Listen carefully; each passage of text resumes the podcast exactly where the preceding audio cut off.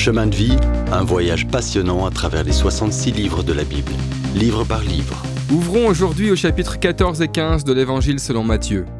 Vois-tu l'urgence qui augmente dans cette histoire de la vie de Jésus? Des morts tragiques et des miracles étonnants s'enchaînent, et là, le conflit autour du rejet de Jésus comme roi par les chefs religieux augmente. Un Hérode superstitieux règne sur la Galilée, fou parano. Jésus sait qu'Hérode peut agir précipitamment par peur. Alors pour l'instant, il s'éloigne du public, mais les foules le suivent sans penser à leur prochain repas. Les disciples disent à Jésus de chasser les foules, mais Jésus leur donne un ordre impossible. Leur donner à manger. Quoi? La suite, bien sûr, est le seul miracle rapporté par tous les quatre évangiles. Ils n'ont là que le casse-croûte d'un garçon, cinq pains hamburgers et deux sardines. Mais Jésus dit Apportez-moi ce que vous avez. Il arrive des choses stupéfiantes quand on veut bien laisser ce qu'on a pour que Dieu l'utilise. Jésus regarde au ciel, bénit et rompt les pains. Il les donne à ses disciples, qui à leur tour les donnent à ses foules. Ils mangent tous à leur faim, et Jésus les renvoie chez eux. Il envoie ses disciples de l'autre côté de la mer de Galilée, reste seul et prie. Vers 3 heures du matin, Jésus les rejoint, marchant sur l'eau. Quand il le voit, il crie, croyant voir un fantôme. C'est moi, n'ayez pas peur, dit Jésus.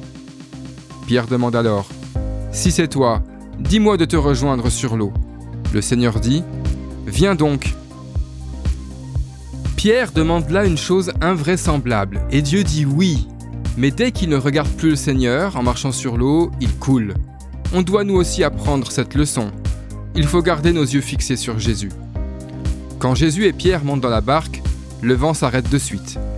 La surprise submerge les disciples et tout de suite ils adorent Jésus comme fils de Dieu. Comme Jésus poursuit son ministère, le conflit avec les scribes et les pharisiens augmente jusqu'à la rupture.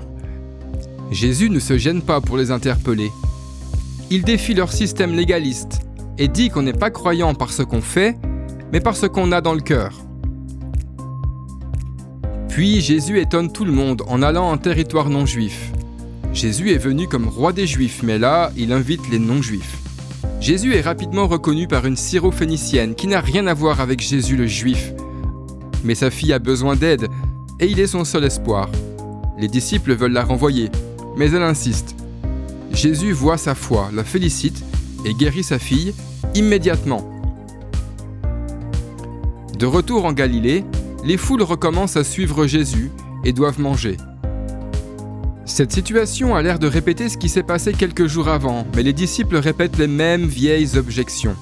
Où trouvera-t-on assez de pain pour nourrir tant de gens? Leur hésitation à croire est en fait une forme de refus. Cette incrédulité est un péché. Ne veux-tu pas croire plus en lui? Jésus est digne qu'on le croie. Le problème est en nous.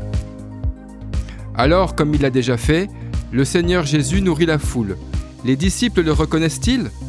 Ils sont lents à croire, mais Jésus est patient avec eux, comme il est avec nous. On est nombreux à devoir rattraper le temps dans notre foi. Puissions-nous le croire plus vite. La prochaine fois, on verra qui est là en haut de la montagne avec Jésus. C'est fou Si vous avez aimé cette rubrique et si vous voulez en entendre plus, allez sur le site ttb.twr.org ou téléchargez l'application. Retrouvez-nous aussi sur chemindevie.info. Vous voulez nous dire comment Dieu change votre vie par sa parole? Envoyez-nous un message sur WhatsApp au 07 81 46 39 39. À bientôt